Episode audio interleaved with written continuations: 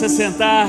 Eu queria mais uma vez, para quem eu não tive um contato direto, dar as boas-vindas. Você está no melhor lugar que você poderia estar. Aonde a palavra de Deus ela é exaltada, onde a palavra de Deus é declarada, os nossos olhos espirituais são abertos, o nosso, nosso coração, ele recebe a palavra e então ele frutifica, e frutos de alegria, de paz, de amor. Aleluia! Você está pronto? Nós já estamos desfrutando dessa unção, que louvor maravilhoso nós prestamos ao nosso Senhor. A Ele seja a honra, a glória e o louvor para todos sempre. Amém? Glória a Deus. Eu também gostaria de saudar a você que está nos assistindo pela internet. Que maravilha você estar aqui conosco. Compartilhe o link que você está vendo aí, para que mais pessoas possam ser atingidas por essa palavra, serem impactadas, serem transformadas pela palavra do Senhor, que ela é viva e eficaz e ela produz resultados. Amém? Glória a Deus. Que, que maravilha, queridos, que bom estarmos juntos. Como é bom nós estarmos aqui é, louvando ao Senhor e desfrutando de todas as bênçãos que Ele tem para as nossas vidas. Eu gostaria de saber se existe alguém entre nós que está hoje pela primeira vez nos visitando. Existe alguém pela primeira vez ali? Tem mais alguém? Você poderia, por favor, ficar de pé? Nós gostaríamos de saudá-la com uma salva de palmas. Por favor, fique em pé um minuto. Você seja muito bem-vinda. Aqui é um lugar onde nós temos a palavra de Deus, o Senhor nos capacita, nos transforma, nos unge para que nós possamos viver uma vida de acordo com o que Ele planejou. E você seja muito bem-vindo aqui entre nós. Amém? Deus é bom. Glória a Deus. Queridos, nós temos alguns avisos rapidinhos. Quem está feliz por uma nova turma do discipulado? Uau! Então, partir, no dia 10 de abril, às 16 horas, nós iniciamos uma nova, uma nova turma do discipulado. Para quem tem é, intenção de fazer parte dessa nova turma, as inscrições estão disponíveis na central de informações da nossa igreja, ali no térreo. Então você pode se inscrever. Então, a partir do dia 10 de abril, às 16 horas, nós teremos uma nova turma do discipulado. Também, queridos, no dia 16 de abril, às 9h30, nós teremos a nossa reunião de líderes e colaboradores. Uau! Que, que tremendo tem sido essas reuniões, impactantes, tem nos abastecido, tem nos direcionado, tem nos é, instruído para que nós possamos cumprir o que o Senhor tem de direção, de visão para esse tempo neste, nesta, no Vale do Paraíba. Amém, queridos? E nós então estaremos ali fazendo essa reunião para que nós possamos alinhar a nossa visão e termos mais ainda direção para os próximos passos que nós teremos. Também no dia 16 e 17 de abril nós teremos a nossa conferência da família. Uau, vai ser poderoso. E nós teremos aqui os nossos supervisores, pastora Mauri e Marisete, e eles estarão aqui conosco. Vai ser um tempo poderoso. Não deixe de estar aqui. Convide pessoas para esse tempo maravilhoso que o Senhor tem para as nossas vidas. Amém? Amém mesmo? Glória a Deus. Que tempo bom que nós estamos vivendo e ainda vamos viver. Como eu costumo dizer, está só começando, queridos. É só o começo de grandes coisas que o Senhor ainda vai fazer nas nossas vidas. Amém? E também no dia de, nos dias entre os dias 22 a 24 de julho, nós teremos o nosso congresso Adora Deus. Uau, que poderoso! Quantos já participaram dos congressos Adora Deus? Eles são poderosos, transformam as nossas vidas, não é verdade? Glória a Deus. E você não vai perder essa oportunidade de estar aqui também nesse tempo. É isso mesmo. Não vai, não vamos perder essa oportunidade. Amém, queridos. E agora nós teremos um momento muito especial do nosso culto, que é os dízimos e ofertas. Uhul! Você se alegra com isso?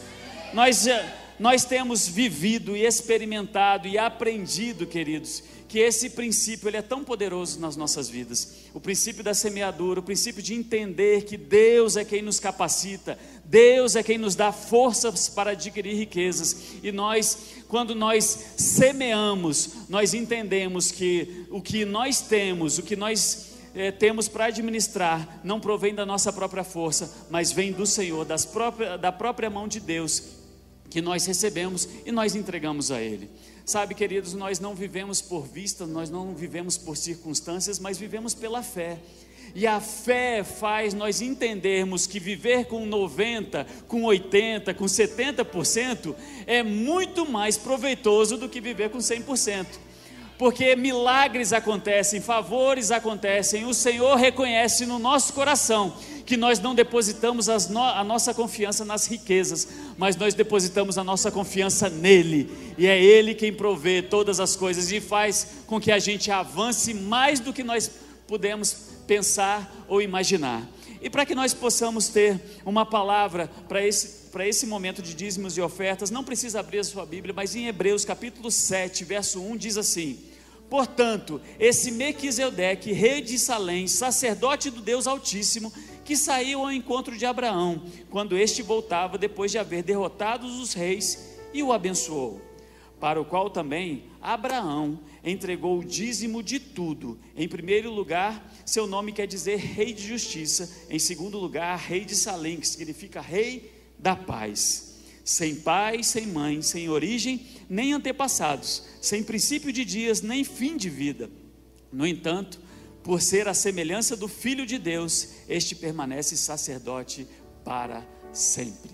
Aqui, queridos, nós temos no Novo Testamento a carta escrita aos Hebreus, falando a respeito de dízimos e ofertas, aonde Abraão, antes da lei, Muitas pessoas têm falado que a, o dízimo é algo referente à lei, e como nós temos um Novo Testamento, algumas coisas não precisam ser exatamente como estavam escritos na velha aliança, porque nós temos uma nova aliança. Mas o princípio de dízimos e ofertas, ele vem antes da lei. Ele é um princípio que Deus estabeleceu para que nós possamos confiar nele é um princípio que nós podemos entender que, que é Ele quem nos capacita, é Ele quem nos provê todas as coisas, Ele é o nosso Jeová Jireh. Então, queridos, esse é um princípio eterno. Desde o início, Deus estabeleceu que aquele que planta, ele colhe. Aquele que confia no Senhor, o Senhor é galardoador daqueles que o buscam. Amém? Deus tem prazer em nos presentear, desde que nós confiemos nele. E dízimos e ofertas é esse princípio, onde nós depositamos a nossa confiança no Senhor, sabendo que é Ele que nos supre em todas as áreas das nossas vidas. Amém? Então nós passaremos para esse, esse momento, nós antes vamos orar.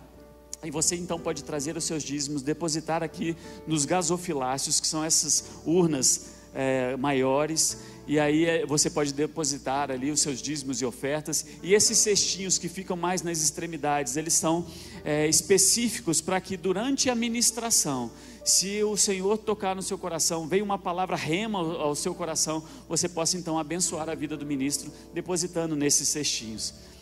Está entendido? Vamos orar então. Você pode se colocar de pé.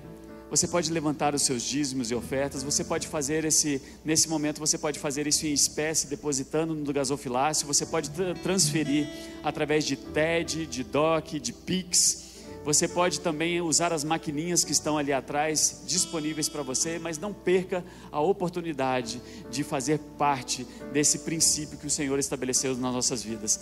Glória a Deus. Pai, nós te louvamos e te agradecemos porque o Senhor é bom, o Senhor tem cuidado das nossas vidas, o Senhor tem nos abastecido, Pai, o Senhor tem nos fortalecido, o Senhor tem nos feito avançar, Pai, e nós somos gratos ao Senhor, nós somos gratos por essa igreja, nós somos gratos pelo avanço que o Senhor tem colocado nas nossas vidas. E somos gratos, Pai, pelo nosso futuro no Senhor. Nós te louvamos e te agradecemos em nome de Jesus. Amém e amém. Glória a Deus, queridos. Venha dizimar e ofertar com alegria.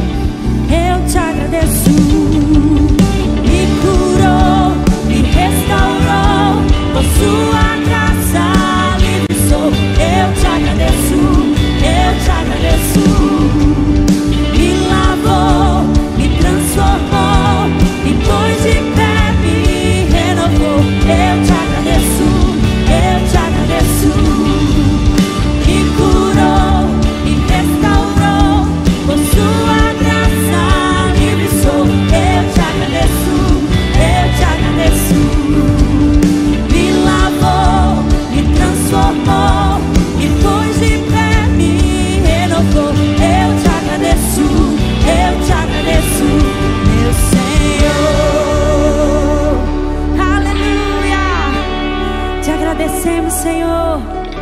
agradecemos, Senhor.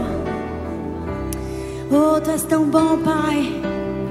Tu és tão bom, Pai. Obrigada, Senhor. Levantamos as nossas mãos em rendição.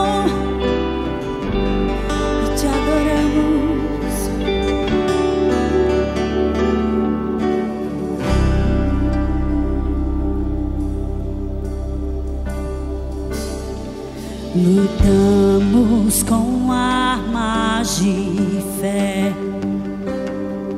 e nada irá resistir enquanto adoramos.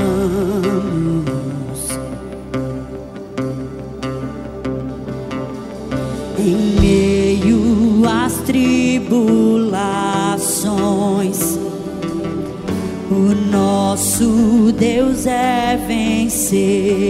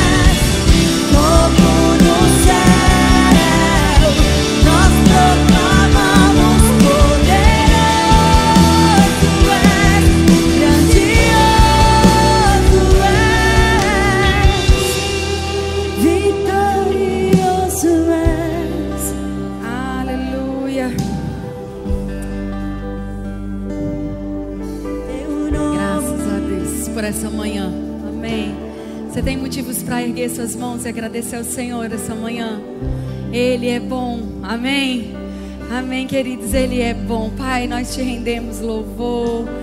Glórias, reconhecemos o teu santo e poderoso nome, a tua bondade, a tua presença. Nós reconhecemos, Pai, que o Senhor tem movido a nossa vida em um lugar de paz, de abundância, de proteção. Toda honra, glória, adoração, exaltação, reconhecimento seja dado ao Senhor. O Senhor é verdadeiramente tão bom para nós, Pai. E essa manhã nós queremos erguer as nossas mãos e reconhecer a tua bondade, reconhecer a tua grandeza, reconhecer a tua santidade, exaltar o seu poderoso nome, reconhecer que o Senhor é o nosso Deus, é o nosso Senhor, é o nosso Pai, é o nosso provedor. Reconhecer, Pai, a nossa gratidão diante dos homens, diante dos anjos, diante do Senhor. Onde nós estaríamos se não fosse o Senhor? Onde nós estaríamos se não fosse essa palavra? Muito obrigado, Pai. Muito obrigado pelo teu amor derramado nos nossos corações. Nós oramos em nome de Jesus. Amém. Glória a Deus. Obrigado, Ministério de Música. Vocês são maravilhosos. Você pode sentar. Eu quero começar falando rápido. Eu tenho 50 minutos para te dizer sobre juízo. Você está feliz com isso? eu quero honrar a vida dos meus pastores. Eu estava com muita saudade de casa. Obrigado pela vida de vocês. Gente, vocês não fazem ideia como nós temos pastores bons. É verdade, nós somos muito privilegiados, viu? Essa equipe ministerial, o lugar que Deus nos plantou. Você ama a sua igreja local? Oh, deixa eu te dizer uma coisa. Eu ouvi ontem alguém falando para mim. E aí, passeou muito. Ministério itinerante não é turismo. Amém? A gente trabalha e trabalha muito e sente muita falta de casa. Amém, queridos? Né, amor? Sente falta da família, sente falta de casa, sente falta da igreja, porque a gente está plantado aqui, amém? A gente vai e volta, mas o coração está aqui. Obrigado pela vida, pastor, mama, pela vida, pela dedicação, pelo zelo de vocês. Cuidando mesmo quando a gente não está aqui presente. Muito obrigado. É muito bom, pastor Vavá, Débora, todos os pastores. Muito obrigada. Eu estou começando mansinha porque o assunto precisa de um certo tom de amizade. Na verdade, não, queridos, eu estou brincando com vocês. É um assunto muito tranquilo que a gente vai falar. Na verdade, é um assunto de doutrina básica da Bíblia. Todo novo convertido deveria saber disso com muita tranquilidade. Isso não é um assunto, é um assunto da escatologia, do juízo, dos juízos de Deus. Ah, não deveria ser para nós um assunto falar, ah, é complicado demais. Ah, eu não sei sobre isso. Ah, isso é para. Não é verdade. A Bíblia está repleta de versículos dizendo que conhecer sobre esses assuntos era assunto pregado é, é, comumente quando as pessoas se convertiam. Fazia parte do discipulado dos novos convertidos. Fazia parte das pregações comuns da igreja primitiva. Com o tempo, isso foi saindo dos púlpitos porque havia um desequilíbrio, muitas vezes, de falar sobre a vinda de Jesus e não falar sobre como nós vivermos aqui até que ele venha. Então começou a se trazer como você vai viver bem aqui até Jesus voltar. Só que a igreja ela vem buscando equilíbrio e muitas vezes buscando equilíbrio ela desequilibra. Ela começou a falar muito sobre esse tempo, essa vida, viver bem aqui, trazer a manifestação dos céus aqui para a terra, ter uma vida de fé provida, é, é cheia de, de paz, de alegria, suprido em tudo. E isso é maravilhoso. Essa é a vontade de Deus para nós. Amém? Mas a gente não pode perder a nossa vida é, futura. A gente não pode perder, não, pode, não podemos deixar de olhar para a eternidade. Porque aí isso causa um desequilíbrio. A gente começa a ficar gostando tanto de viver aqui, que a gente se esquece que a nossa vida não é essa daqui. A Bíblia fala que somos peregrinos. Ou seja, nós botamos. Eu sou itinerante e você também. Amém, queridos? Você botou uma mochila nas costas. E enquanto a gente estiver aqui, nós estamos aqui para proclamar o Evangelho até que Jesus venha. Então nós não podemos perder de foco o lugar para onde nós estamos indo. Porque isso pode trazer uma irresponsabilidade e uma vida é, que não vai ser adequada àquilo que Deus tem para nós nesse tempo. Então eu quero é, trazer com com muito resumo para você, para vocês terem uma ideia do que eu estou falando, se nós fôssemos estudar esse assunto, nós precisaríamos seguramente, seguramente, de 10 a 12 horas. Então, obviamente que eu estou trazendo um resumo. Se você quiser estudar 10 a 12 horas, a gente tem um rema. Amém? Na matéria escatologia você vai ter dois dias da aula, ou seja, quatro aulas só falando sobre juízo eterno e ressurreição dos mortos, aonde você vai se aprofundar muito. Hoje, a ideia é, é aguçar você para estudar sobre essas coisas, para entender sobre essas coisas. E a gente vai começar lá em Hebreus, capítulo 6. Hebreus, capítulo 6, que é o texto que fala sobre a doutrina básica é, e nos coloca numa condição de entender o que é a base, o que é o básico, né? Do, eu vou ler rápido a partir de agora. Então, se você quiser, você só anota. Ou se você quiser, você presta atenção e quando chegar em casa você assiste de novo, pega todos os versículos. Se eu, se eu conseguir, é uma média de 42 versículos. Então, eu espero que você consiga anotar. Amém? Para chegar em casa e você ter uma tarde gloriosa estudando a palavra. Você está empolgado com isso? Porque você é crente, você ama a palavra. Amém? Hebreus capítulo 6, verso 1 diz assim: Sendo assim, considerando é, conhecidos os ensinamentos básicos a respeito de Cristo, prossigamos rumo à maturidade. A Bíblia está dizendo, o apóstolo Paulo está dizendo aqui, que, ou autor aos Hebreus, né? Escapou. Mas ele está dizendo aqui que não é possível você seguir rumo à maturidade sem conhecer os princípios básicos. O que ele está dizendo aqui? Sendo assim, considerando conhecidos as coisas básicas, você está apto biblicamente para amadurecer. Não tem como alguém que não conhece com firmeza esses assuntos querer discutir sobre soberania de Deus, por exemplo. Porque não é um assunto que está aqui. A base precisa ser estabelecida para que a gente possa ir em coisas mais contundentes. Tem gente querendo saber se Adão tem ou não tem umbigo. Tem gente querendo saber o que é a soberania de Deus, o que é a onisciência de Deus, sem conhecer os princípios básicos. É como você tenta levantar a parede sem ter piso. Lembra do era uma casa muito engraçada? Não tinha teto, não tinha nada? Lembra o que a Bíblia diz a respeito de ter um fundamento construído na rocha? Você não fica firme tendo muita curiosidade e pouco conhecimento.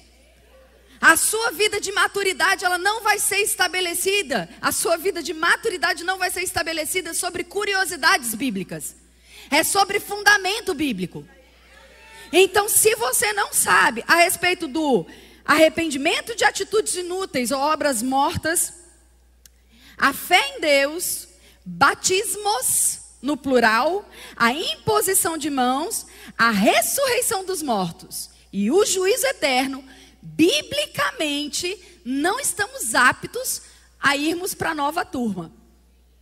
Nós precisamos passar nessas provas primeiro, precisamos ter bastante conhecimento, um conhecimento fundamentado em nós para dizer, agora estou apto para entender, por exemplo, um texto como Isaías 45, como Ezequiel 12, que fala são textos complexos de serem entendidos. Textos que a gente precisa ser, ter muita firmeza do caráter, da bondade de Deus, de quem é Deus, de como Deus se move. Porque se nós vamos para textos assim, amado, se você não sabe o que eu estou falando, depois você chega na sua casa e você procura e vai ler. Mas se a gente pega textos difíceis, principalmente da velha aliança, sem conhecer a bondade e o caráter de Deus, é aí que vem dúvida, seita, vem meninice, é aí que a gente vê todo dia gente indo para a internet pregar coisa gospel. Palavra mesmo não está pregando, não. Não é tudo que você vai clicar lá que tem cara de gospel que está edificando a sua vida. E deixa eu te dar um conselho que pode parecer uma contradição, mas não é, acredite que não é. Você, quem aqui é, é, tinha uma pessoa nos visitando, não é? Cadê ela? Cadê a pessoa que estava nos visitando? Agora eu não vou falar para a senhora, a senhora está muito livre. Mas quem é do Verbo da Vida aqui? Quem é membro do Verbo da Vida? É aqui que você tem que se alimentar, querido. Não é ficar todo dia buscando uma palavra diferente na internet, trazendo confusão. Se Deus te plantou aqui, tenha conhecimento, tenha entendimento que o que está sendo liberado aqui é alimento para você na estação que você está. Porque se você sai daqui e vai ouvir o alimento A, B, C ou D, você não vai crescer mesmo tendo um prato recheado de picanha. Você está aqui? Considere os ministros da casa. Considere o que está sendo ensinado. Cresça no povo que você foi colocado. Não fica nessa de moda de ministro famoso na internet. Ele não conhece a sua vida. Ele não sabe das suas necessidades. O médico que está aqui, o pastor local, é que sabe alcançar as necessidades de vitamina que você precisa. O que está lá fora só vai ver o que você vai permitir na internet. Amém? Por que, que eu estou falando isso? Porque existe um juízo de Deus. E a gente tem que entender que o juízo de Deus, amados, não é maldade de Deus. Não é um lado que Deus se permite ser mal. Ah, eu sou bom o tempo todo, mas de vez em quando eu canso e sou um pouco malzinho. Meu malvado favorito. Não, amados, Deus é bom.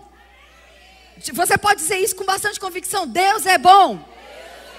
E é exatamente porque Ele é bom que Ele age com justiça. A bondade exige uma resposta de justiça.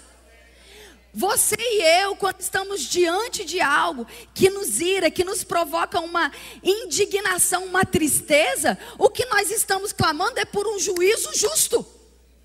Se nós que não somos perfeitos em nossos, a nossa capacidade de julgar temos isso, imagina Deus como não agiria? Então não é correto a gente pensar que quando Deus está agindo debaixo de justiça ou juízo, é quando Deus está sendo mal, é quando Deus está castigando. Quando éramos é, crianças, adolescentes, Braulio e eu congregávamos, no, eu conheci Braulio na igreja, ele se apaixonou por mim imediatamente.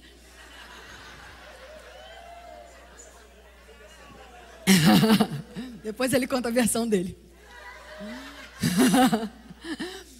Mas quando nós nos conhecemos, a gente não ouvia sobre essas coisas, a gente não ouvia sobre o caráter e a bondade de Deus. E todas as vezes que alguém ia pregar sobre juízo de Deus, era Deus castiga, Deus vai pesar a mão, Deus vai fazer algo. É como se a gente fosse apresentado a um Deus bondoso e misericordioso, mas que estava pronto para acabar com a sua vida quando você errasse. E isso era. Quem teve aqui esse entendimento? Quem, quem chegou a passar por essa fase? Isso era um entendimento equivocado. Mas aí veio o outro desequilíbrio. O outro desequilíbrio é Deus nunca age com juízo. Ele é sempre amoroso, gracioso, como se o amor não existisse, a, a, a, o cuidado, o juízo de Deus. Como se o amor não envolvesse disciplina, regras, condutas, aprovações. Como se o amor não disciplinasse. É porque as pessoas têm pensado sobre isso que a sociedade está como está. Que as pessoas acham que podem comprar os seus filhos, ao invés de presença e disciplina, com presente. Isso é distorção de amor. E Deus não é assim. Deus não falha com você para ter que te compensar. Deus não tem esse sentimento de que eu não estou sendo um pai tão bom assim, então eu vou compensar o menino. Ele é bom, ele é perfeito, ele é justo. Amém? Todas as vezes que ele vai se mover em relação à nossa vida, ele se antecipa, ele dá o primeiro passo, ele é melhor do que eu e você. E nós devemos aprender a sermos pais como Deus é pai. Nós não devemos compensar os nossos filhos, nós devemos amá-los. O mundo compensa, o crente ama. O mundo suborna, a gente oferta.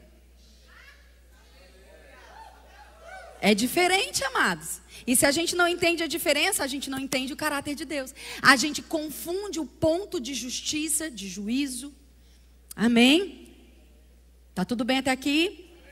Vamos pensar comigo Isaías capítulo 9, verso 6. Ó, eu botei o relógio, mas o negócio desliga toda hora. Não é culpa minha. Isaías capítulo 9, verso 6 e 7. Esse é aquele texto que você lê pelo menos uma vez por ano no Natal.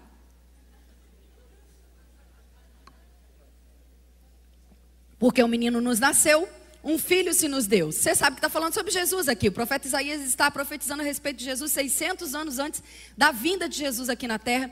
E ele, como um dos profetas, ele foi o mais específico a respeito de como Jesus se comportaria aqui, a respeito da redenção. Ele vê Jesus na cruz de uma forma e descreve isso de uma forma que nenhum dos seus discípulos que estavam ali presencialmente conseguiram fazer. Isaías, ele é tão preciso que o texto dele é usado até hoje para quando vamos falar sobre cura e redenção. Isaías 53, que você conhece tão bem. Amém? Não diferente disso, ele fala sobre o nascimento do menino também de uma forma muito específica, e muitos não têm compreendido isso. Olha que texto poderoso, porque o menino nos nasceu, um filho se nos deu, o governo está sobre os seus ombros. Diz: Deus não está no controle. Pode, pode falar sem medo, eu estou falando a verdade. Diz: Deus não está no controle. Deus está no governo. Governo não é controle. Governo é estabelecimento de princípio. Controle é outra coisa.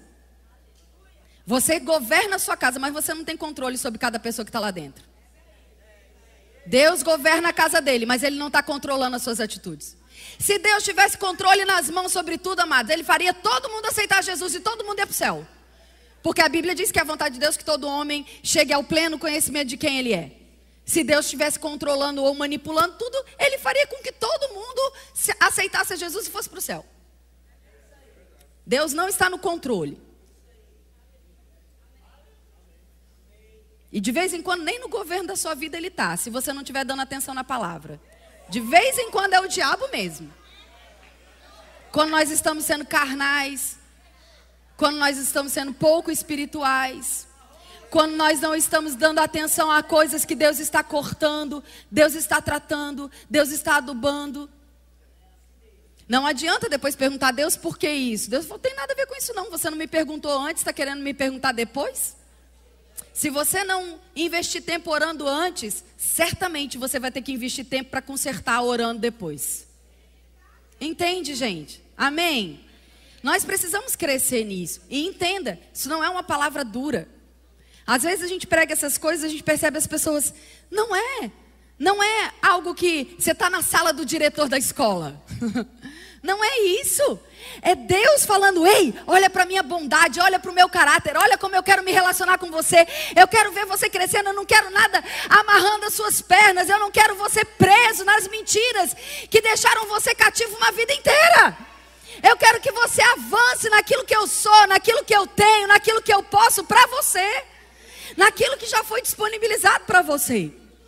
Se você continuar falando as coisas que Deus não é ou que Deus não faz, você fica preso, porque o ouvido mais perto da sua boca é o seu. Todas as vezes que você canta ou fala algo que Deus não é, você se impede, você se limita a crescer. E Deus não quer isso. Amém? Então Deus está no governo.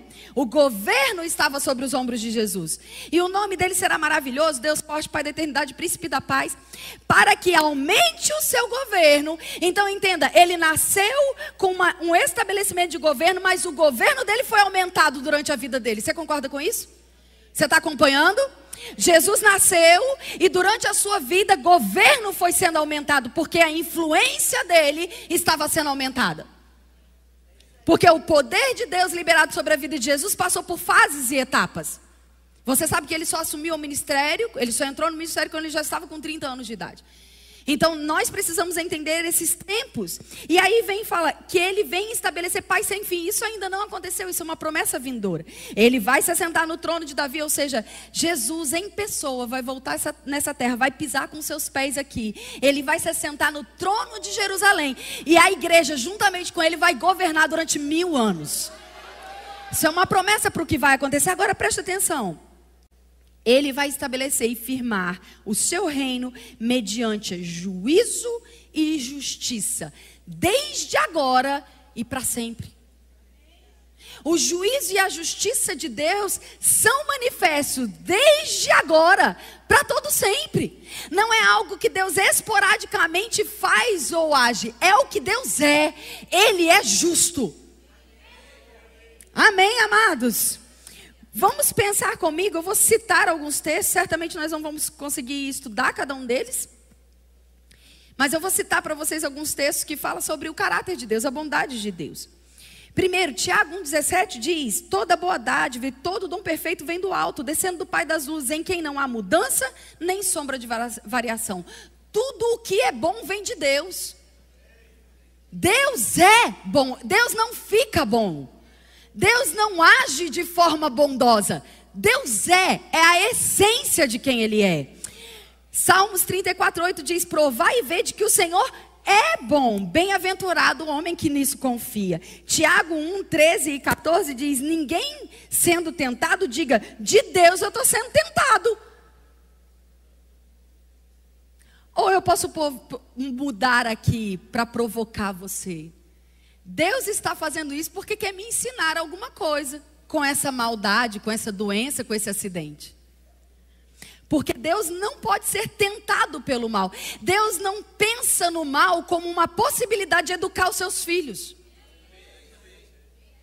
Deus não tem na sua concepção de vida a possibilidade de falar: deixa eu ver como é que eu vou castigar eles. Com que arma do diabo? Deixa eu ver se eu boto doença, se eu crio um acidente, se eu quebro uma perna. Deus não tem mal nele mesmo. E ninguém tenta. Mas somos tentados quando atraídos e enganados pela nossa própria concupiscência. Deus não está agindo com armas do diabo para provar para você o quanto ele te ama ou o quanto você é bom, nem mesmo para te trazer de volta. A maneira como Deus faz isso, amados, é enviando Jesus. E isso já está feito. Ele não vai fazer de novo. Você está aqui. Você já deve ter ouvido algumas pessoas dizendo: Isso aconteceu comigo porque eu fui parar no hospital e lá eu pude evangelizar. E não podia ter ido curado. Você teve que ficar doente com as pernas quebradas para ir evangelizar. Você acha que Deus, na sua capacidade de bondade, pensou: de repente, se eu quebrar a perna dele, ele descobre que ele é um evangelista? Isso é uma caricatura que tem sido feita de Deus. E nós não, às vezes nós olhamos para isso e até rimos como fizemos agora, mas isso é tão sério porque isso tem afastado as pessoas de Deus. Todas as vezes que as pessoas não têm confiança em quem Deus é, isso afasta as pessoas de Deus. Porque você não tem como apresentar um Deus paternal se esse Deus paternal é um Deus maldoso.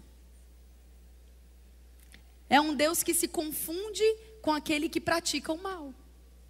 Nós precisamos ter muito cuidado, amados, quando falarmos sobre o caráter de Deus. Você pode repetir mais uma vez, só para você não esquecer: Deus é bom. Romanos capítulo 13, agora sim, eu posso falar, o apóstolo Paulo disse.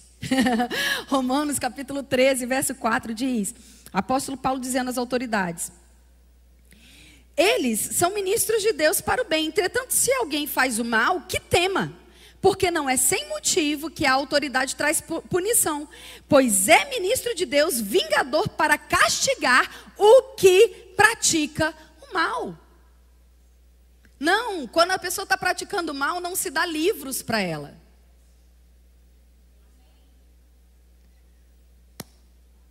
A gente podia trocar armas por espadas ou espadas por armas.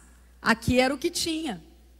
O policial não está na rua para te dar rosas quando você rouba.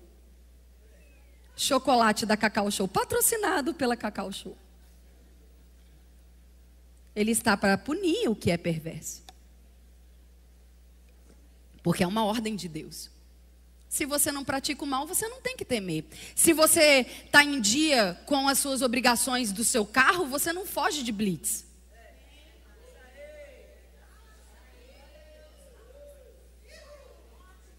O policial é que é mal? Ah, mas tem corrupção. Não pague. Mas tem suborno. Não dê. Só tem porque alguém paga. Se ninguém pagasse, não teria. Mas eu tenho medo. Medo do quê? Você não tem o que temer. Se Deus é com você e você está do lado certo, Deus vai guardar a sua vida. A gente não tem o que temer. Amém? Então, você consegue entender de forma muito resumida que existe uma necessidade em Deus, por conta do seu caráter e da sua bondade, em dar uma resposta para aquilo que é mal. Eu, eu, vou repetir de outra forma. Existe uma expectativa em nós, que somos filhos de Deus, que Ele tenha uma reação com o pecado. Nós não entendemos, amados, como aprovado da parte de Deus se Deus acolhesse o pecado ou a maldade que o diabo faz ou que as pessoas fazem como parte do seu plano. Se Deus olhasse para alguém, eu vou, vou colocar de uma forma ainda mais clara. Quando você está lá na televisão e você está assistindo um, um noticiário, um jornal, e aí alguém vem e fala: um homem entrou numa casa e ele estupou e machucou e abusou de três crianças, matou a mãe da criança na frente das crianças. O que você espera que a justiça faça com esse homem perverso? Que eleja ele como presidente da nação? Ou que puna ele? Você está aqui? Se você é bom, se você tem um caráter aprovado, você espera que uma justiça seja feita. Isso não significa que você não pode ter compaixão e amor por essa vida. E aqui é que está o mistério disso. Porque quando a gente não prestava nada, quando a gente era o ruim do ruim, Deus enviou Jesus para morrer por nós. Agora, Deus enviou Jesus para morrer no nosso pecado, no nosso lugar, para nos livrar daquilo que era mal e perverso. Deus usou a vida de Jesus, me permita usar dessa forma, né, usar esse termo, mas Deus enviou Jesus para satisfazer um grito de justiça. Não é que Deus falou, vou ignorar isso, Vai lá, Jesus abraça eles e canta Hakuna Matata e volta para casa. Não, amados, Jesus não assinou um cheque. Jesus trocou de lugar comigo com você. Porque existia um grito de justiça de Deus pela maldade feita pelo homem. Então Deus não chegou e enviou Jesus, Jesus falou: quanto que é? Eu pago. Não! Isso não satisfazia o grito de justiça de Deus. Isso é o que o mundo faz. Jesus falou: solta eles, que eu fico no lugar deles. Um preço de sangue foi exigido. Um sacrifício vicário foi exigido. Exigido. Uma dor excrucitante foi vivida. A graça que celebramos aqui, cantamos essa manhã, não foi de graça. A graça custou e custou um preço que eu e você e a humanidade inteira nunca poderíamos pagar. Nós não podemos, amados, achar que Deus, em sua infinita bondade, desprezou o mal para fazer o bem. Deus agiu contra o mal, fazendo com que Jesus enfermasse e fosse feito pecado para morrer no nosso lugar. Você entende? Jesus foi a resposta de Deus para nos salvar. Jesus é o clamor da justiça. Então Deus não ignora o mal, Deus lida com o mal. Deus confronta o mal. E de fato é o que nós queremos que Deus faça. Deus, nós, nós desejamos que Deus tenha uma resposta para aquilo que é mal. Amém? Então nós não podemos dizer Deus é bom mais. Eu posso dizer, esse telefone é muito bom, mas ele desliga toda hora. Quando eu falo isso, o que eu estou dizendo para você? Que o telefone é bom, mas tem algo no telefone que não me agrada. Quando eu digo, Deus é bom, mas é justo, eu estou colocando a justiça de Deus como um contraponto da sua bondade. Como se ele fosse bom, mas de vez em quando ele é justo. Como se fosse uma contradição. E não é. Deus é bom, ponto final. Deus é justo, ponto final. Uma coisa não anula a outra, uma coisa não contradiz a outra, ao contrário, elas se completam de forma perfeita. É porque Deus é bom que Ele é perfeitamente justo. Amém, queridos? O juízo de Deus, então, para a igreja. Vamos começar pelos de casa, depois a gente termina no diabo, que a gente fica mais animado. a gente começa tratando a gente, aí a gente vai passando pelo anticristo, falso profeta. Quando chega no diabo, já esqueceu da igreja, fica todo mundo bem, vai almoçar feliz. O juízo de Deus para a igreja. Existe juízo de Deus para a igreja? Existe. O primeiro juízo que a gente precisa entender é o juízo do tribunal de Cristo. Eu vou dar um resumo do que é isso. No original, essa palavra é bema e ela é importante para nós. Porque bema era o lugar, a plataforma, aonde antigamente nos jogos, nos jogos romanos, nos jogos olímpicos, né, da época que a Bíblia foi escrita, o juiz ficava em cima dessa plataforma e aqueles que recebiam as medalhas subiam na plataforma e recebiam aquelas coroas, já viu aquelas coroas de louro e eles recebendo as medalhas, eram as premiações. O tribunal de Cristo é exatamente isso. É quando Jesus vai receber a sua igreja e cada um, segundo a obra que fez e obedeceu, vai receber um prêmio ou não. O prêmio não tem a ver com salvação. E isso aqui é muito importante a gente entender. Por exemplo, nós tivemos Olimpíadas recentemente, né? Vamos pensar comigo nesse cenário, porque eu acho que é o mais fácil da gente lembrar. Quando uma delegação sai aqui do Brasil, quando uma equipe de atletas sai aqui do Brasil e vai para as Olimpíadas. Quando chega lá, tem a abertura das Olimpíadas, não tem? Aquela festa bem bonita. E aí tá todo mundo uniformizado com a bandeira do Brasil. E todos eles estão ali enviados como representantes de uma nação. E eles chegaram nas Olimpíadas. Você está feliz com isso? Né, que não tem dado muito resultado, né? Mas eh, imagina que a igreja chegando agora nas Olimpíadas do céu. Se você não está feliz com isso, você pode ficar. O próximo cenário vai ser bem interessante para você. Chamado tribulação. É uma opção. Você pode dizer, Deus, deixa eu ficar. Mas se você quer ir subir para o tribunal de Cristo, é nesse momento que você vai. E aí todos nós vamos, todos nós que formos salvos, vamos chegar nesse lugar. Mas assim como na Olimpíada, os atletas chegam lá e eles vão apresentando resultados. De acordo com o resultado, eles são premiados. Eles saem, eles são expulsos da Olimpíada porque não receberam medalhas? Não, mas alguns recebem medalha de ouro, outro de bronze, outro de prata. Alguns não recebem medalhas, alguns melhoraram as suas marcas. Alguns foram para lá e foram a sua, foi a sua primeira participação, eles não tiveram tempo de desenvolver o seu chamado, a sua carreira. Dentro da realidade de cada um, eles foram premiados. Pergunta: isso é justo? Claro que é justo. Cada um, de acordo com o seu desempenho, recebeu aquilo que lhe devia. No último dia, no encerramento das Olimpíadas, todos os atletas, premiados e não premiados, eles voltam a desfilar, representando a sua nação. Não é assim? O tribunal de Cristo é assim. A igreja vai subir, alguns serão premiados, outros não. Mas isso não tem nada a ver com salvação. Todo mundo chegou lá, todo mundo vai desfilar. Ei, olha lá, você veio, não acredito. Jurava que tu ficava.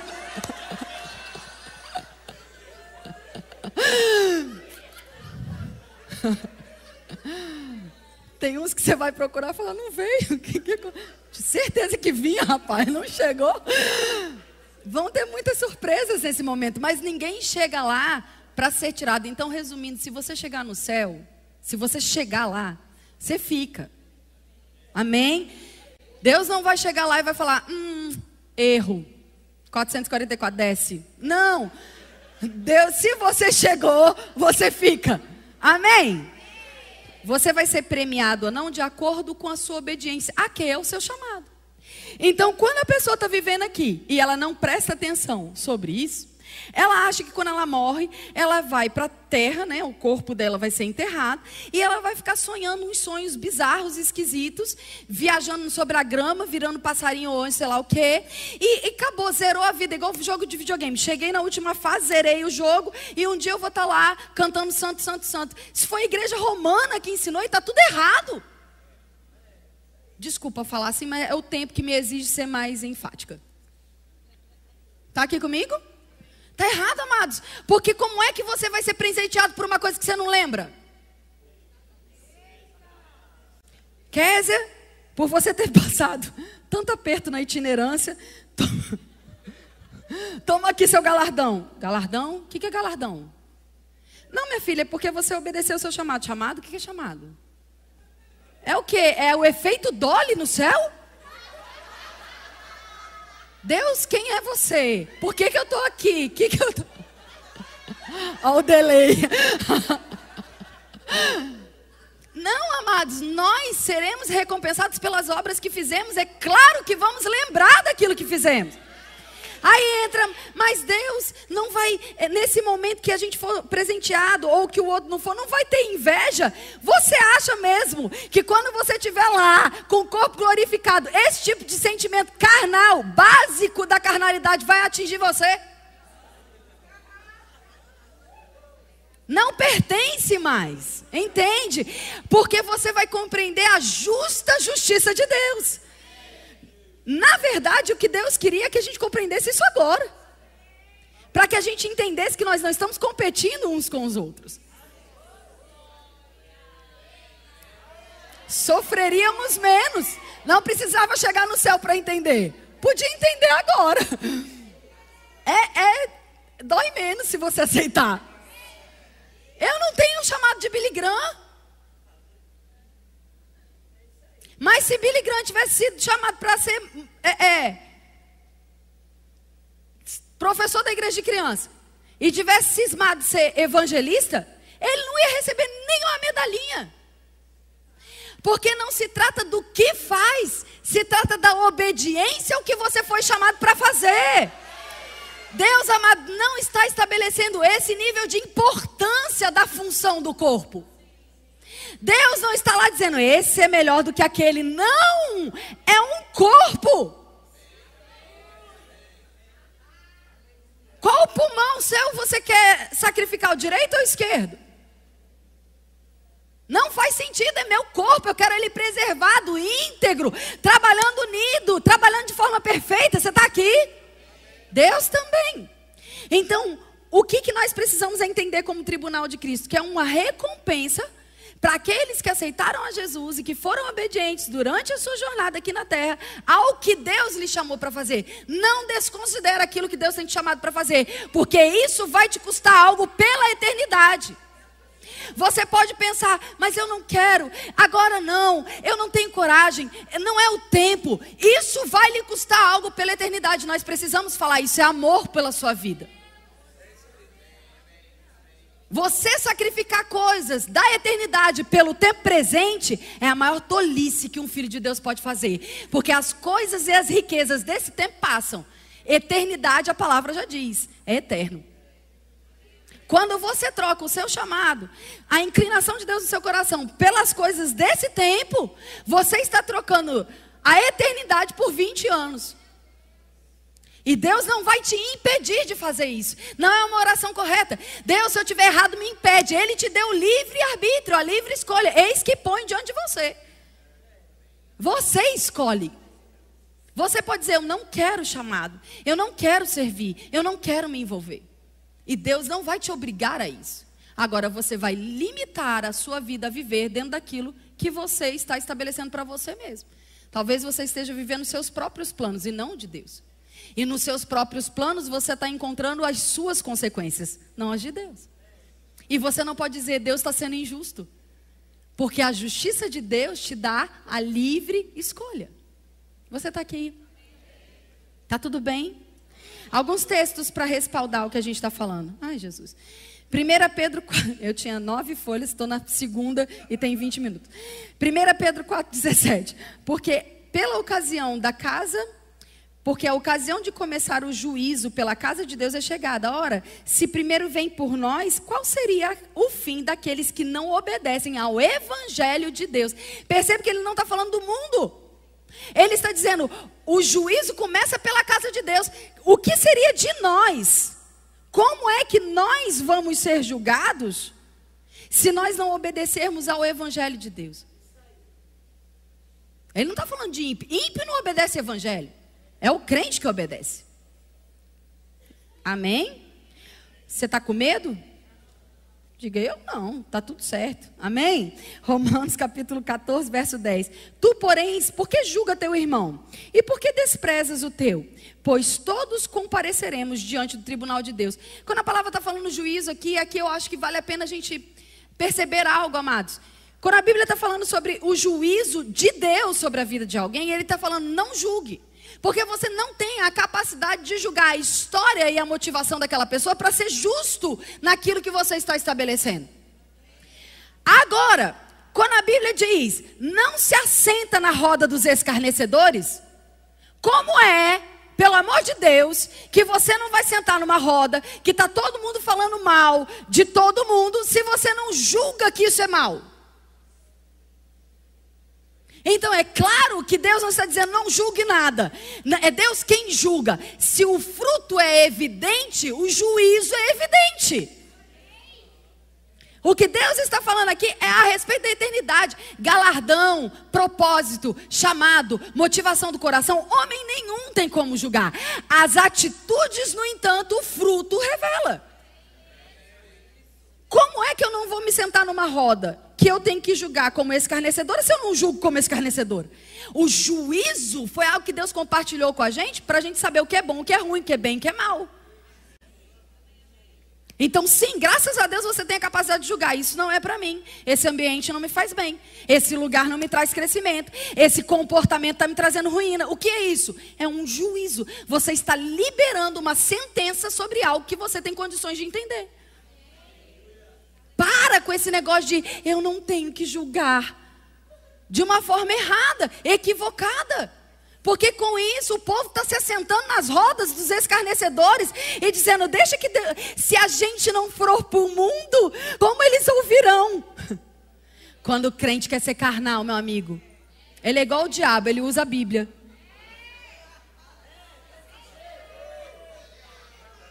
Não, amados. Não é você ir para o mundo, é você ir no mundo. Não é você se vestir como o mundo. Não é você comer como o mundo. Não é falar como o mundo. É você estar no mundo, mas ser luz no mundo.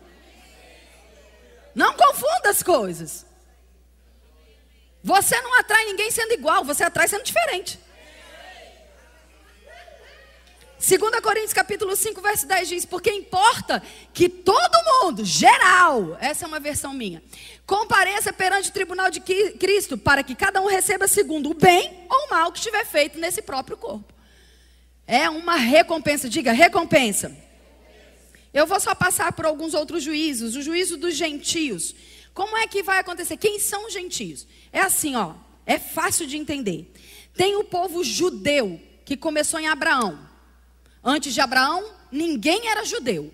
Em Abraão, hebreu, primeiro hebreu é Abraão, se levanta o povo de Israel, o povo judeu. Está aqui comigo? Todo mundo que nasceu de Abraão para frente é judeu. Tem algum judeu presente? Se não tem judeu, não tem levita.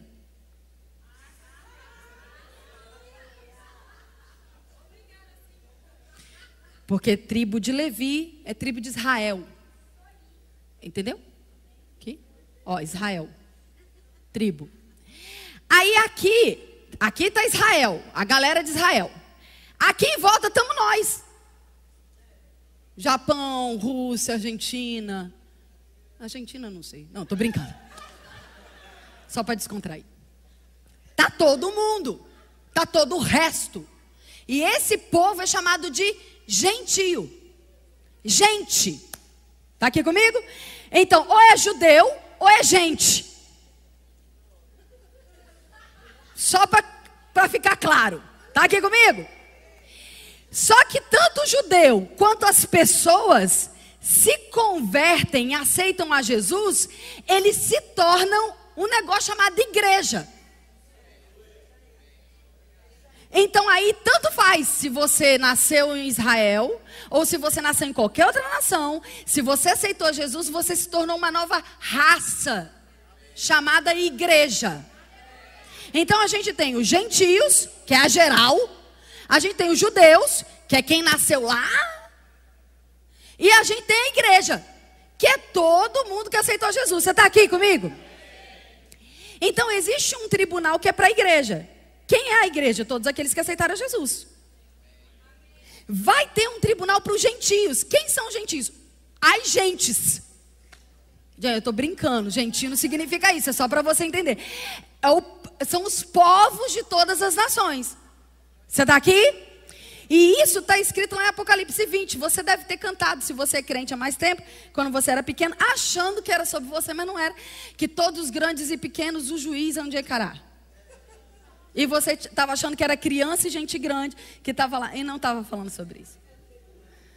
Eu sei, eu também cantei. Eu tinha medo dessa música. Eu tinha muito medo de ir para o inferno. Desde quando eu ouvi pela primeira vez, eu falei: olha, eu não gosto de calor. Eu não gosto de suar. Eu não gosto de enxofre. E eu tenho medo do diabo. Eu quero aceitar Jesus, que eu não quero ir para o inferno, não. Essa foi minha primeira, meu primeiro entendimento: que o inferno não era um lugar bom de se ir. Eu tinha razão. Do inferno nos livrou. Amém, queridos? Claro que depois o meu crescimento do amor e da bondade de Deus, o meu conhecimento sobre isso, me deixaram constrangidas com o tamanho do amor de Deus. Mas é necessário que as pessoas saibam que tem um inferno. E aqueles que morrem sem salvação estão indo para lá. E esse é um lugar terrível para se passar a eternidade. E nós não devemos ter medo de falar sobre isso. Nós não devemos relativizar as coisas. Existe uma nova doutrina do relativismo, onde cada um tem a sua própria verdade, cada um prega de acordo com o que é mais palatável, mais aceito. Isso não é verdade, amados, isso não é Bíblia. Assim como existe uma eternidade com o Senhor, existe uma eternidade com o cão dos infernos. E não é uma eternidade que a pessoa vai lá, queima e acaba. Não é um inferno que destrói e acaba. Ela vai passar eternamente condenado no corpo. Assim como o crente é galardoado e presenteado, no inferno vai haver rigor diferente para coisas diferentes que foram cometidas. O assassino, o pedófilo, o, o mafioso e o mentiroso, eles não vão receber o mesmo galardão. Eles vão receber rigores de, de juízo diferente, de condenação diferente. No corpo. Assim como para o céu, nós vamos ter um corpo que vai ser eterno para o inferno nesse dia, no juízo do grande trono branco. Todas as pessoas receberão um corpo e esse corpo vai sofrer uma condenação eterna. Por quê? Porque Deus é mau? Não. Porque eles rejeitaram a salvação gratuita que Deus ofereceu para eles. Você está aqui? Em Apocalipse capítulo 15, verso 3 e 4, eu já estou terminando. É mentira, né? Eu tinha mais 150 coisas para falar, mas eu vou ter que terminar. Gente, eu amo falar desse assunto, sério. Eu passaria, acho que a minha vida. Outro dia eu perguntei: o que você faria no último dia de vida? Isso tem muito a ver com o seu chamado. Se você soubesse que você só ia viver hoje até meia-noite, o que você gostaria de fazer hoje à tarde? Isso tem muito a ver com o que está no seu coração, com o seu chamado. Eu passaria o dia inteiro empregando escatologia. E à noite eu ia ficar só eu e meu marido. que aí vamos equilibrar as coisas, né? Cada um com o seu problema. Eu, eu dividi bem, amor. Apocalipse capítulo 15. Porque no céu depois é só amiguinho, né? Apocalipse capítulo 15. É. Fica aí exigindo demais para tu ver. Vai subir e vai falar, rapaz. Nem dê tempo e cantaram o cântico de Moisés, servo de Deus, o cântico do Cordeiro, dizendo: Grandes e maravilhosas são as tuas obras, Senhor Deus Todo-Poderoso. Justos e verdadeiros são os teus caminhos, ó Rei dos Santos. Quem te não, não te temerá, ó Senhor? Quem não magnificará o teu nome? Pois só tu és santo, e por isso todas as nações virão e se prostrarão diante de ti, porque os teus juízos são manifestos. O texto poderoso. É uma música dos antigos aí, lembrou, né? Mas que coisa poderosa, porque a palavra está dizendo: é porque você é santo, justo e bondoso, que todos virão, se prostrarão e te adorarão e reconhecerão que o Senhor é magnífico. A, a, justiça, a justiça de Deus, o juízo de Deus revelam a bondade de Deus. O diabo, o falso profeta e o anticristo serão julgados e condenados. Ah, pelo amor de Deus. Diabo não está te perturbando, não, porque ele me perturba tanto. Toda vez que eu leio isso, eu fico tão feliz. Você não está ficando feliz, não? O diabo, o falso profeta e o anticristo serão julgados e condenados. Você está aqui? Graças a Deus por isso. Deus vai acabar com a raça deles. E é isso que a gente espera. Amém? Que eles sejam condenados para todos sempre. E nunca mais aprontem. No novo céu, nova terra, a gente nem vai saber deles mais. Porque nós vamos viver uma nova história. Amém, queridos? Então nós falamos sobre três juízos. Tem vários outros. Mas eu quero terminar falando sobre algo que a gente vai fazer daqui a pouco. Sobre a ceia do Senhor. 1 Coríntios capítulo 11, verso 27 a 31. 1 Coríntios capítulo 11, eu tenho cinco minutinhos, eu vou, eu vou usar, tenho mentira, eu tenho 29 segundos, mas eu, eu vou ler 1 Coríntios capítulo 11, verso 27. Por isso, aquele que comer o pão, beber do cálice do Senhor indignamente, será réu do corpo e sangue do Senhor. Examine-se, pois, o homem a si mesmo. E assim coma do pão e beba do cálice. Pois quem come e bebe sem discernir o corpo, come e bebe juízo para si. Eis a razão que há muitos entre vós fracos e doentes. Tá bom, eu já entendi. Fracos e doentes. E não poucos os que morrem prematuramente. Porque se nós julgássemos a nós mesmos, não seríamos julgados e de fato julgados por Deus. Deus, amados, Ele não vai, é, Deus não vai desfazer aquilo que Ele estabeleceu. Quando nós estamos vendo isso daqui, nós precisamos entender que o juízo de Deus sobre a igreja é para que a gente não viva mais à margem do pecado. O juízo não é para aqueles que vivem em arrependimento. É para aqueles que vivem deliberadamente, vivendo de acordo com o pecado, mesmo tendo sido tirado dessa condição. Para esses, não resta mais sacrifício. Numa outra oportunidade, a gente pode conversar sobre Hebreus. E a gente vai ver que Jesus foi o sacrifício perfeito para nos livrar definitivamente de uma vida de pecado. Aquele que uma vez conhece essa verdade e decide viver no pecado, esse está desmerecendo, profanando o sangue da aliança. E para esses, não tem mais o que fazer. Quando a gente está ceando, amados, a gente está fazendo algo muito sério. A gente está proclamando a bondade, a justiça e o juízo de Deus, até que Ele venha. Quando nós estamos ceando, nós estamos dizendo: porque Ele morreu, eu pude nascer de novo. Porque eu estou vivo, é que Ele volta. Porque Ele morreu, eu pude ter uma nova vida. E porque eu estou vivo, Ele vem me buscar.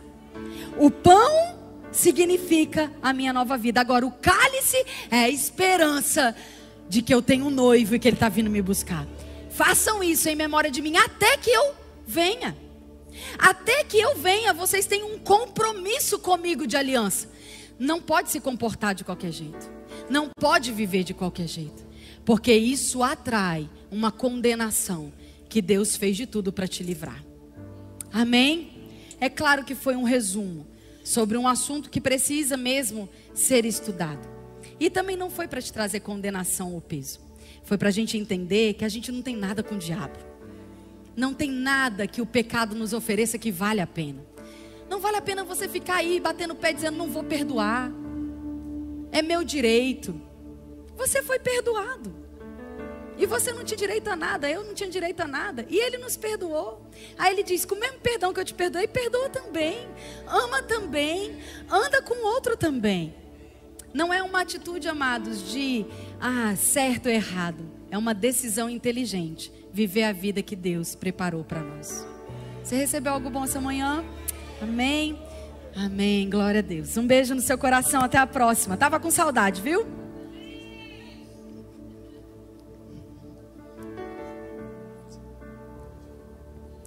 Aleluia.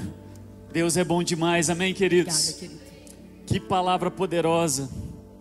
E nós sabemos, assim como está escrito em 2 Coríntios capítulo 5, verso 21, aquele que não conheceu o pecado, Deus o fez pecado por nós, para que nele nós pudéssemos ser feitos justiça de Deus. Deus fez essa justiça. O irmão Céu Fernandes, ele diz algo que é poderoso, que marcou a minha vida. Deus fez justiça não matando, mas Deus fez justiça morrendo em nosso lugar. E esse sangue derramado por nós é que nós celebramos quando nós ceiamos. E é isso que nós vamos fazer neste momento. Celebrar que Deus nos amou de uma forma tão intensa que ele se entregou por nós. Ele morreu no nosso lugar para que nós, entendendo essa verdade, essa justiça, nós pudéssemos ter uma vida plena, abundante, eterna, de paz, de alegria, porque Ele nos resgatou. Quando nós entendemos essa aliança que nós temos com o Senhor, nós celebramos porque Ele vive, Ele morreu, Ele pagou o preço, mas ao terceiro dia Ele ressuscitou, e porque Ele vive, eu posso sim crer no meu futuro, no amanhã em tudo que o Senhor tem feito eternamente. Eternidade, queridos, não é algo que vai acontecer quando o Senhor vier nos buscar ou quando nós morrermos. Mas eternidade é algo estabelecido hoje, para que nós possamos desfrutar eternamente. Amém? Nós vamos então celebrar a ceia do Senhor. Nós vamos cantar, nós vamos louvar ao Senhor. Mas antes eu queria só ler o que o apóstolo Paulo disse. Kézia estava lendo isso agora há pouco sobre o ensino do apóstolo Paulo a respeito da ceia do Senhor e ele mesmo disse em 1 Coríntios capítulo 11, verso 23, que ele diz: "Pois eu recebi do Senhor também o que vos entreguei, que o Senhor Jesus na noite em que foi traído, tomou o pão e logo após de haver dado graças, o partiu e disse: Este é o meu corpo, que é dado por vós. Fazer isso. Jesus estava falando: façam isso, lembrem-se disso. Lembrem-se que eu morri no seu lugar. O meu corpo foi entregue para que vocês pudessem ter vida plena e abundante. Do mesmo modo, depois de comer, ele tomou o cálice e declarou: Este é o cálice da nova aliança no meu sangue. Este cálice representa o sangue de Jesus vertido naquela cruz. Fazer isso todas as vezes que beberdes em memória de mim. Lembrem-se de mim. E sabe, queridos, um ensinamento poderoso a respeito de ceia é que nós não precisamos simplesmente fazer as ceias nos primeiros domingos aqui na igreja juntos. Isso é maravilhoso. Nós podemos desfrutar disso de uma forma tão gloriosa. Mas você pode fazer a ceia na sua casa. Lembre-se do sacrifício que Jesus fez na cruz por cada um de nós. Nós nos alegramos porque ele nos resgatou. Esse sacrifício que ele fez pagou um preço que nós não poderíamos pagar mas ele fez e ele se alegrou em fazer esse sacrifício, porque ele viu os frutos, eu e você, resgatados, curados, redimidos, prósperos, alegres, em paz, eternamente. E dessa forma nós vamos então cear. Você poderia se levantar, por favor?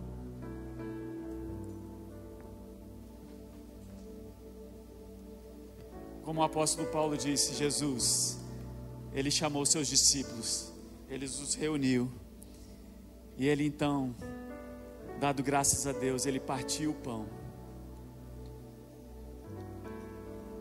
E ele disse: Lembrem-se de mim, eu paguei o preço. Eu paguei o preço. Dessa forma, comamos o pão.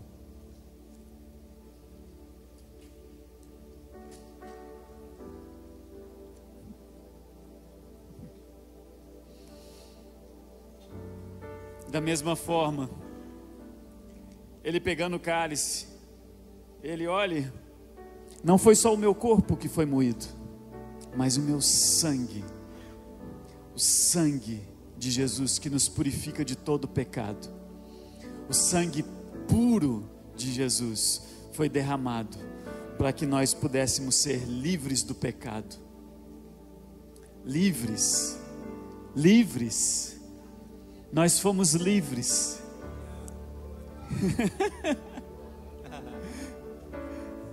Celebrando a liberdade, o pecado que foi vencido na cruz, tomamos o cálice, em nome de Jesus.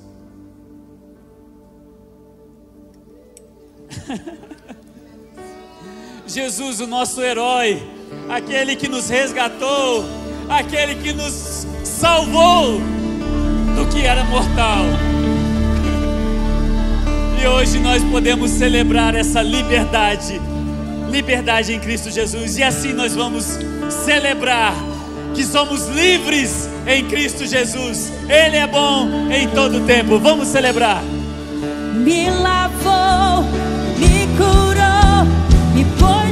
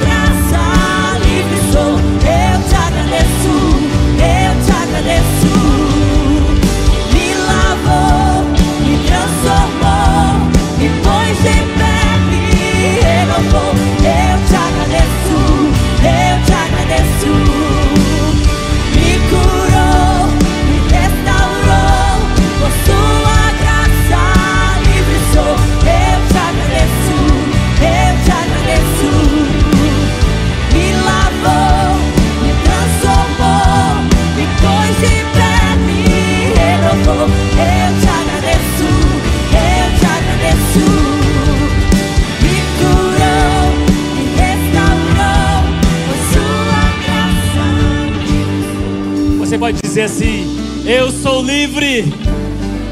Glória a Deus. Existe alguém aqui no nosso meio, queridos, que ainda não experimentou dessa liberdade, do amor de Deus. Depois de tudo que nós ouvimos aqui, essa palavra poderosa, a palavra do Senhor. Existe alguém que ainda não aceitou Jesus e gostaria de fazer isso nesse momento? Se você é, você é essa pessoa que ainda não tomou essa decisão, ainda não assumiu esse compromisso com Jesus e com a liberdade que Ele nos garante, se você quer fazer isso essa manhã, levante uma de suas mãos. Eu quero ter o privilégio e a honra de orar por você. Alguém? Alguém na internet, se você ainda não tomou essa decisão, hoje é o dia de você tomar essa decisão.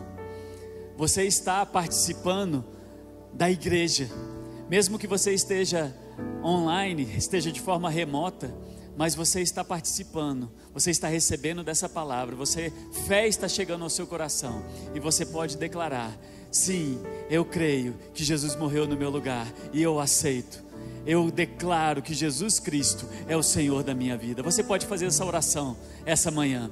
E se você fez essa oração, se você quer declarar o senhorio de Jesus sobre a sua vida, aí na sua tela está o nosso WhatsApp. Entre em contato conosco. Nós gostaríamos muito de orar por você. Nós gostaríamos muito de celebrar essa decisão que você tomou. Então aí está o nosso WhatsApp.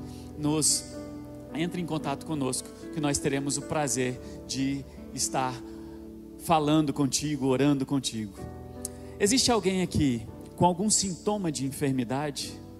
Como nós dissemos, o sangue de Jesus ele nos cura. Nós somos curados, nós somos sarados. Existe alguém com algum sintoma, com algum diagnóstico de enfermidade ali atrás? Tem mais alguém? Mais alguém com algum sintoma de enfermidade? Só ali atrás? Nós poderíamos. Você pode levantar sua mão, querida, mais uma vez? Você pode olhar para trás, estender as suas mãos e, como igreja, nós declaramos, Pai, em nome de Jesus, declaramos cura, cura pelas pisaduras de Jesus nós somos sarados. Jesus pagou o preço para que nós pudéssemos ter uma vida plena e abundante. E essa vida, ela não aceita doenças, ela não aceita enfermidades. Então declaramos a cura do Senhor em manifestação sobre a vida da minha irmã neste momento, em nome de Jesus. Receba essa cura, minha irmã. Aleluia, em nome de Jesus. Existe alguém aqui que ainda não recebeu o batismo no Espírito Santo, que gostaria de receber? ser cheio e capacitado para que você então possa cumprir os seus propósitos, o propósito de Deus para a sua vida, e naquele dia glorioso você receber a sua premiação. Existe alguém que ainda não recebeu o batismo do Espírito Santo e gostaria de ser revestido de poder para que você então possa cumprir seu, a sua carreira em plena abundância? Todos batizados no Espírito Santo? Aleluia, glória a Deus. E por fim, queridos, a nossa irmã que está nos visitando hoje, mais uma vez nós gostaríamos de dizer que você é muito bem-vinda. Nós temos um casal ali te esperando. Você pode então pegar as suas coisas, se alguém estiver junto com ela, quiser ir junto, ali você pode acompanhar aquele casal que está ali, ó, na porta. E eles vão te levar para uma salinha ali para você ser bem recebida, para você ser tratada como você é uma pessoa muito importante. A nossa salinha VIP é para isso, né, queridos? Vamos cantar mais um pouco sobre o que Jesus fez. Ele nos libertou. Nós temos mais um, um, um recado que o pastor tem para falar aqui, depois então cantaremos. Aleluia. Irmão, quero só apresentar aqui nosso amado irmão Gabriel e a sua esposa Michele e a, a bebezinha, né? A filhinha. Como é o nome dela? Gabriela, pronto. Eles estão agora morando em Taubaté, né? Amém? Eu quero que a igreja recebam ele com muita alegria. Convida eles lá para a sua casa, para manter esse relacionamento, né? Jantar, sair junto, vamos envolvê-los mais. Sabe quando a pessoa chega na cidade, ainda fica meio assim, né? Perdido, aprendendo, começando os relacionamentos. Eles tiveram a direção de Deus de sair de Brasília. Ele não veio a trabalho, não veio. Foi uma direção de Deus por causa da igreja. Ele conheceu a palavra da fé, se me falha a memória, através das minhas ministrações, não foi isso? no YouTube. Ele ficou impactado com essa palavra da fé. Depois conheceram o rema, espalhou o rema para a família toda pelos links. E eles vieram e cresceu, nasceu esse desejo no coração deles. Acredito que foi uma direção de Deus mesmo para estarem deixando a sua terra, as suas parentelas e vir morar em Taubaté. Então eles já estão morando aqui e nós vamos é, receber mais um casal, né, com muito amor, com muito carinho, de tantos que virão, né, vieram e virão ainda, com o propósito de Deus. Sabemos que Deus está convocando para quê? Não é só para a gente ter uma igreja grande, não. Não é só para é, é, contar, né, números isso é bom, amém. Mas há um propósito para isso, gente. A gente não quer todo mundo preso num lugar só. Mas entendemos que a missão que Deus nos deu para Taubaté é tão grande que Deus está convocando gente de fora para é, entrar nessa convocação de construir essa grande visão. Se nós vamos e construir a visão não significa somente alcançar Taubaté também. Significa alcançar o Vale do Paraíba, significa alcançar o Brasil e muitas nações. Então nós vamos enviar pessoas também para fora, nós vamos levantar ministros para abrir igrejas, não só no estado de São Paulo, mas fora do estado de São Paulo, né? E também, amados, trabalhos que nós vamos fazer, tantos trabalhos sociais. E às vezes você pode estar perguntando, meu Deus, por que Deus está me mandando estudar isso? Por que eu tenho que estudar isso? Ora um pouquinho mais que você vai saber, que é projeto de Deus para o campus. Né? E eu quero dizer para vocês, jovens, nós vamos precisar de muita gente da mídia, no marketing, nós vamos precisar de muitos jornalistas, advogados, juízes, juízes, políticos. Amém? Nós vamos levantar políticos também na nossa igreja. Sabia disso, gente? Amém. Porque nós queremos tudo, todas as ferramentas nessa visão. Então, graças a Deus, muito obrigado, né, Gabriel, Michele, a bebezinha, pela obediência de vocês, como tantos outros também chegaram aqui. Amém, gente? Vamos cantar e sejam abençoados na prática dessa palavra. Obrigado, Kézia. Palavra maravilhosa, top demais. Obrigado, gente, aí no YouTube. Beijão. Compartilhe esse link aí, gente. Amém? Um abraço, até a noite. Tchau. Livre sou, livre sou.